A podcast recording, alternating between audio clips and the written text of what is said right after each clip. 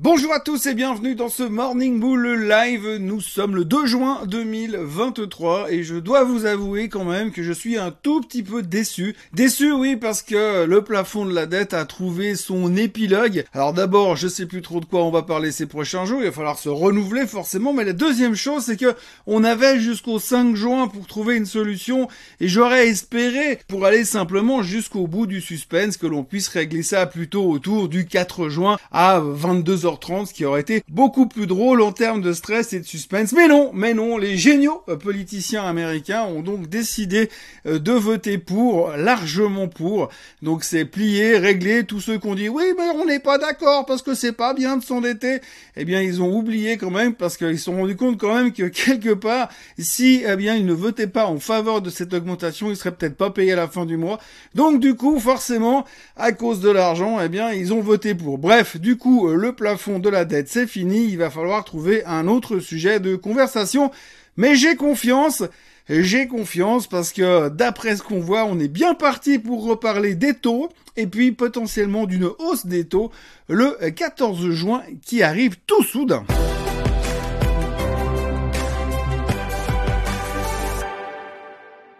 Alors avant toute chose, Dernier détour sur le plafond de la dette, le Sénat a donc accepté euh, ce projet de loi et normalement dans la journée, Monsieur Joe Biden devrait entrer dans l'histoire et euh, entériner cette nouvelle loi en signant cet acte et euh, en laissant finalement libre cours à l'endettement américain jusqu'à janvier 2025 où le nouveau président prendra ses fonctions et qui va devoir se, excusez-moi du terme, se démerder avec un endettement qui sera probablement largement en dessus des 35 000 milliards de dettes aux États-Unis. Mais c'est pas grave parce que ça reste une dette de qualité où tout le monde va s'empresser et d'aller leur prêter de l'argent pour que ça continue à faire joujou avec euh, tout ça et puis qu'ils puissent continuer à acheter des avions et puis à les redistribuer ailleurs pour ceux qui en auraient éventuellement besoin peut-être. Donc le plafond de la dette, c'est fini. Euh, de quoi va-t-on parler? Comme je vous le disais tout à l'heure, eh bien on va parler de la hausse des taux. Oui, je sais, c'est pas très original. Hein. J'aimerais bien vous parler d'autre chose, mais là, le soufflet de l'intelligence artificielle est retombé. On s'intéresse un tout petit peu moins depuis 48 heures, même si on sait bien évidemment toujours que c'est la solution ultime à tous nos problèmes. Hier, le marché euh, a terminé en hausse, a rebondi à cause du plafond de la dette, mais néanmoins, on a quand même vu au milieu des chiffres économiques, les jobless claims entre autres, que finalement le monde de l'emploi aux États-Unis ça cartonne. On l'avait vu la veille avec les jobs, mais on l'a vu aussi avec les jobless claims. Donc du coup, comme nous sommes des visionnaires, eh bien on s'est dit logiquement que cet après-midi, lors de la publication des chiffres des non-farm payrolls, eh bien euh, ça va être un carton de nouveau, ce qui va nous montrer que l'économie américaine est résiliente, que finalement l'emploi va bien, que les gens ont tous du travail, enfin presque tous, et que finalement, eh bien, euh, c'est pas comme ça que l'inflation va se dégonfler. Alors aujourd'hui, on attend 180 000 nouvelles créations d'emplois au niveau des non-farm payrolls, on verra, mais si c'est en dessus de 180 000, ou pire, en dessus des 200 000, évidemment, tout le monde va commencer à se dire, ouais, alors là, je vois assez mal comment est-ce que Monsieur Powell pourrait ne pas monter les taux le 14 juin. Pour l'instant, au dernier sondage, on s'attend à 75% de probabilité de hausse des taux. Ça augmente toujours. Hein. Hier matin, c'est 72. Là, on est à 75. Si cet après-midi, euh, le chiffre sort en dessus de 200 000, autant vous dire qu'on va monter à 97,3% de probabilité de hausse des taux. Donc, c'est le suspense là aussi qui devient insoutenable. Et il y aura encore un dernier chiffre qui devrait confirmer ou infirmer cette éventuelle hausse des taux pour le de juin. C'est le CPI qui lui sortira le 13 juin, le matin du premier jour du FOMC meeting. Et à partir de là, on y verra plus clair, on saura ce qui va se passer le 14 juin. Donc autant vous dire qu'on a passé euh, pratiquement tout le mois de mai à attendre qu'il se passe quelque chose au niveau du plafond de la dette. Là on est le 2 juin, c'est plié. Maintenant on va passer la moitié du mois de juin à attendre le CPI pour savoir si vraiment ils vont monter les taux ou pas. Et d'ici là, bien sûr que le gouvernement américain va emprunter du pognon sur le marché obligataire, donc ça on en reparlera certainement la semaine prochaine. On était inquiet à cause de ces 1000 milliards d'emprunts qui devraient arriver, mais visiblement on est tellement content de par euh, cette nouvelle signature que finalement ça a l'air de bien se passer, mais on en reparlera quand même probablement la semaine prochaine. Et pour le reste, eh bien c'est Waterloo morne pleine et il ne se passe pas grand chose, il y a très peu de news, tout le monde est en train d'analyser ce qui s'est passé. Les futurs sont légèrement en hausse ce matin, le S&P 500 est au-dessus des 4000 4200. Et donc, il n'y a pas grand chose à dire si ce n'est qu'on va se faire un vendredi tranquille au soleil en attendant de voir ce qui va se passer et ce qui va sortir à 14h30 sur les chiffres de l'emploi. Autrement, la grande nouvelle de la journée, c'est bien sûr que monsieur Elon Musk est donc à nouveau l'homme le plus riche du monde, oui, puisque Tesla monte à cause de l'intelligence artificielle et puis que de l'autre côté, LVMH baisse à cause des Chinois qui veulent pas dépenser d'argent. Donc ça, c'est la grosse nouvelle du jour. Le reste, eh bien, il n'y a pas grand chose d'autre à ajouter, si ce n'est que monsieur Biden s'est encore pété la figure lors de la graduation euh, de l'Air Force hier aux États-Unis, juste avant de signer sa loi pour le plafond de la dette, eh bien encore une fois, il s'est cassé euh, la figure. C'est du grand standard et du grand euh, Joe Biden. Voilà, donc petite journée en ce vendredi. On fera le point sur le Swiss Bliss plus tard. Ce sera la grande question de la semaine. De quoi va-t-on parler? J'ai ma petite idée, mais enfin on verra ça plus tard. Il y a autre chose que je voudrais aborder comme sujet ce matin, c'est le sujet du Swissquote Trading Day.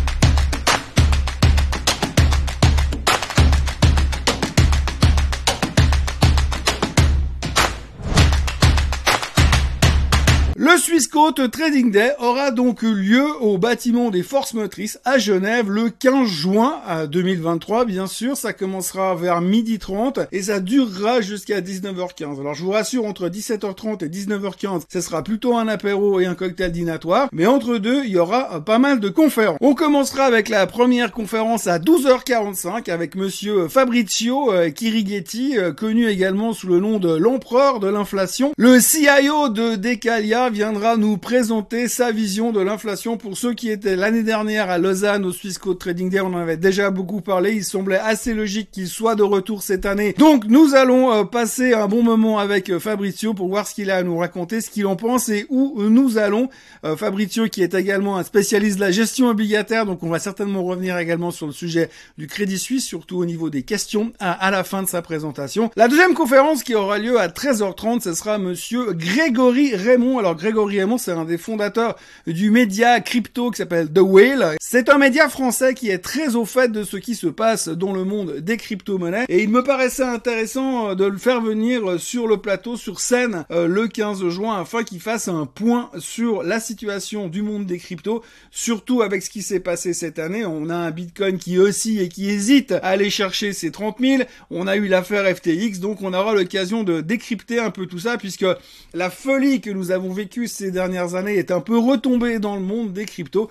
Il sera donc l'heure de faire le bilan avec euh, Grégory Raymond. Ensuite, nous aurons euh, la conférence de monsieur Jean Keller. Alors, Jean Keller, c'est euh, le patron de Quero Capital à Genève, une boîte de gestion de fonds. Et alors, en l'occurrence, il viendra nous présenter leur thématique japonaise. Alors, vous savez, depuis quelque temps, le Japon s'envole quasiment verticalement. Il y a quelque chose qui est en train de se passer. Et en général, dans le monde de l'investissement, c'est un pays qu'on a de la peine à appréhender parce qu'on s'y intéresse pas trop. Il est vrai que dans les années 90, c'était de la folie furieuse. Et depuis, comme il s'est plus trop passé grand chose, on a un peu oublié qu'il y avait une bourse à Tokyo. Et donc, euh, tout le monde est en train de se reconcentrer sur ce qui est en train de se passer au Japon. Là, le potentiel de hausse est visiblement encore assez important au Japon. Tout le monde est en train de s'y intéresser de nouveau. Ça me paraissait donc assez logique d'avoir un point de situation sur ce qui se passe au Japon. Et ce sera donc avec Jean Keller de Quero Capital. Conférence suivante, euh, on parle encore de précarité. Précarité pourquoi? Parce que simplement, euh, on va parler du métaverse et de ce qui est en train de se passer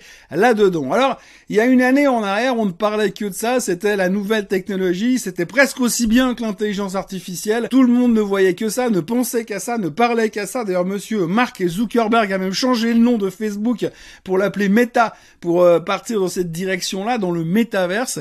Donc, j'ai fait venir un entrepreneur qui travaille dans le métaverse justement. Il s'agit euh, de Jean-Charles Capelli euh, qui nous vient de Lyon. Ce sera l'occasion justement de décrypter un peu c'est quoi le métaverse, où va-t-on, dans quelle direction et est-ce que c'est vraiment terminé? Alors bien évidemment c'est pas du tout son opinion, bien au contraire.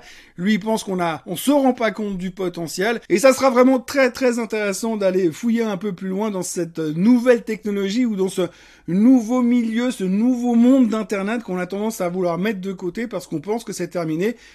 mais c'est pas évident que ça soit le cas. Et puis, comme on ne peut pas faire d'investissement aujourd'hui sans faire de l'investissement responsable, nous aurons également une conférence sur l'économie circulaire. Nous aurons euh, Jonathan Grass qui vient de Decaia, comme euh, Fabrizio Chirigati pour l'inflation, et qui va nous parler de son fonds d'investissement, mais surtout de sa thématique d'investissement, qui est donc l'investissement circulaire, ou comment réutiliser ce qui a déjà été utilisé et comment surtout investir dans cette thématique. C'est un, un nouveau secteur de l'investissement qui n'est pas très très connu à l'heure actuelle et qui est en phase de développement.